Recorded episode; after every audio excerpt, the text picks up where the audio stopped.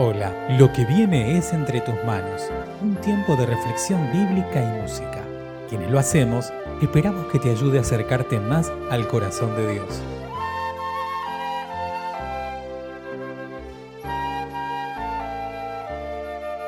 Mi nombre es Emanuel Gro y te invito a que te unas conmigo en la siguiente oración. Gracias Dios por poner a nuestro alrededor personas que oran por nosotros. Que tu palabra sea lumbrera a nuestros pies, que podamos tener oídos abiertos y corazones sensibles ante ella, que esa palabra nos continúe transformando. En el nombre de Jesús. Amén. Alabado sea el nombre del Rey de Reyes y Señor de Señores. Unamos nuestras voces y cantemos.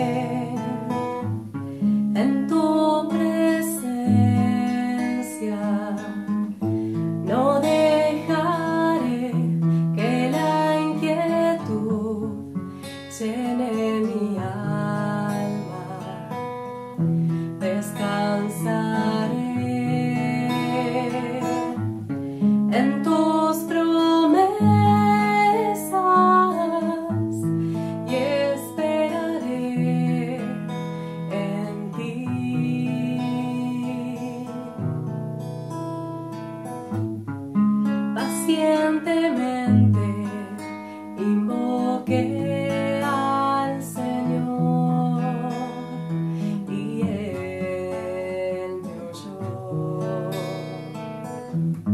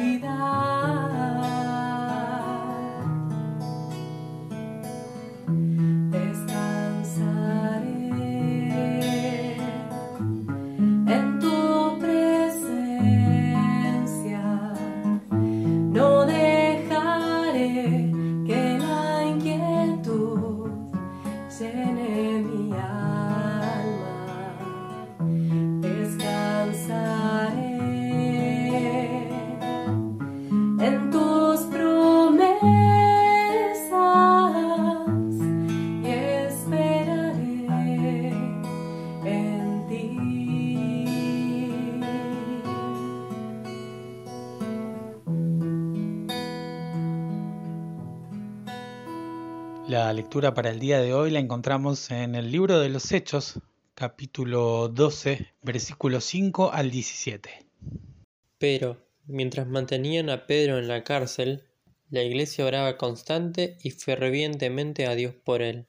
La misma noche en que Herodes estaba a punto de sacar a Pedro para someterlo a juicio, éste dormía entre dos soldados, sujeto con dos cadenas.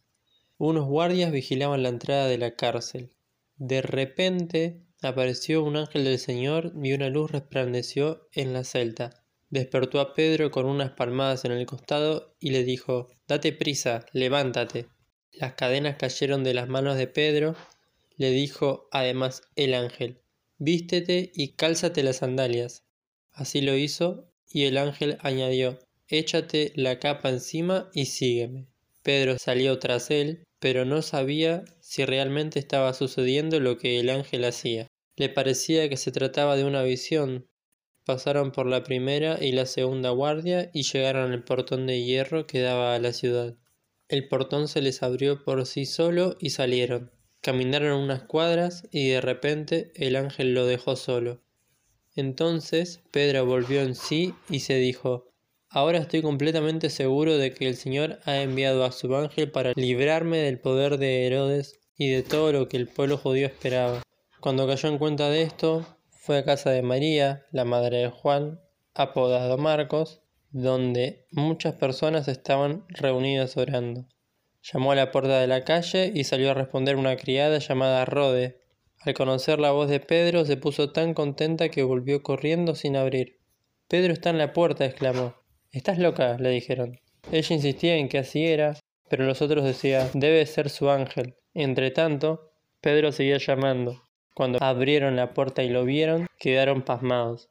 Con la mano, Pedro hizo señas de que se callaran y les contó cómo el Señor lo había sacado de la cárcel. Cuéntenles esto a Jacobo y a los hermanos, les dijo. Luego salió y se fue a otro lugar. Este capítulo nos muestra un panorama bastante complicado para los hermanos.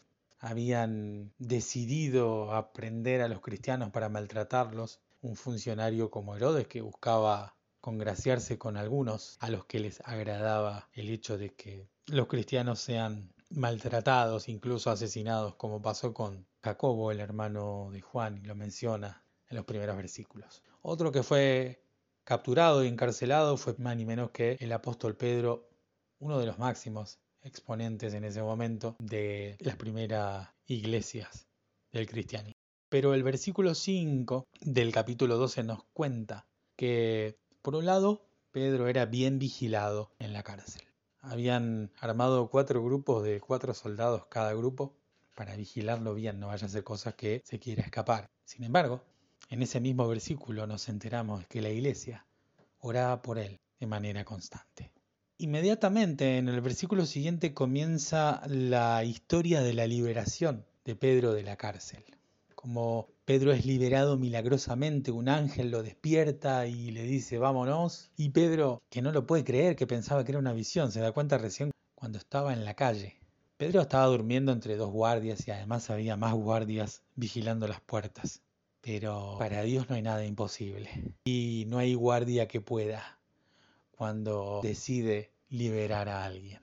Es increíble. Para Pedro y también para la gente que lo ve llegar. Pedro va, y una vez que se da cuenta que no era una visión, sino que había sido liberado en serio, a la casa de María, la madre de Juan, el que llamaban Marcos. Y ahí también había muchos hermanos que se habían reunido justamente para orar. Y en eso que estaban orando, golpean la puerta, sale una muchacha a ver quién era y era Pedro y la muchacha de la emoción no le abre, se va a contarle a quienes estaban allí que Pedro estaba en la puerta. Y Pedro sigue llamando porque imagino Pedro, dale, por favor, abrime. No me imagino con hambre, con frío y con muchos deseos de ver a sus hermanos. Incluso los mismos hermanos se quedan atónitos pensando que esta muchacha tal vez no estaba en su sano juicio, pero ante la insistencia del que llamaba fueron y se dieron cuenta que efectivamente era Pedro. Ahí es cuando Pedro les cuenta cómo el Señor lo había liberado de la cárcel. Pero notemos que lo primero que se nos dice y que se nos cuenta es que la iglesia oraba por él de manera constante. Hay una situación, sí, una situación de adversidad, una situación de desesperanza. En el caso de Pedro era un Herodes que buscaba congraciarse con los perseguidores, con los judíos que estaban en contra de Jesús y de los del camino. En el caso tuyo puede ser, no sé, una situación que no te deja tranquilo, que no te deja tranquila. Un jefe, una jefa que te hace la vida imposible. Una enfermedad, una inquietud, una ansiedad. No sé qué es lo que te puede estar pasando. Pero déjame decirte que simultáneamente a esta situación hay una comunidad que ora. Hay una comunidad que está dispuesta también a orar por tus necesidades.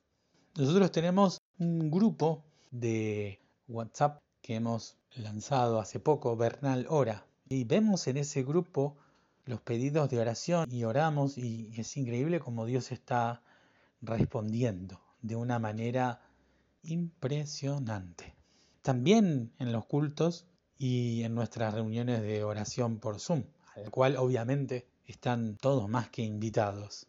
Pero así como lo vemos en el libro de los Hechos, en el caso de la liberación de Pedro, lo podemos ver también en nuestras vidas porque estamos en una situación de adversidad. Tal vez no sea ni un jefe, ni una inquietud, ni una situación personal, pero tal vez estés orando por otra persona. O tal vez esto de la pandemia te genera, te sigue generando mucha incertidumbre. Bueno, simultáneamente a esto, simultáneamente a las adversidades, lo importante es que hay una comunidad que ora y un Dios que responde. Entonces, la invitación es a seguir orando, porque ya hemos visto que en el caso de Pedro, Dios respondió de una manera milagrosa y también lo sigue haciendo en estos tiempos. En el caso de muchas de las personas que han estado orando, han estado manifestando sus necesidades y pidiendo oración a las distintas personas de la iglesia en los distintos espacios que tenemos, Dios ha ido respondiendo de una manera impresionante y por eso estamos en condiciones de decir que cuando una comunidad se une y ora, hay un Dios que está dispuesto y que responde.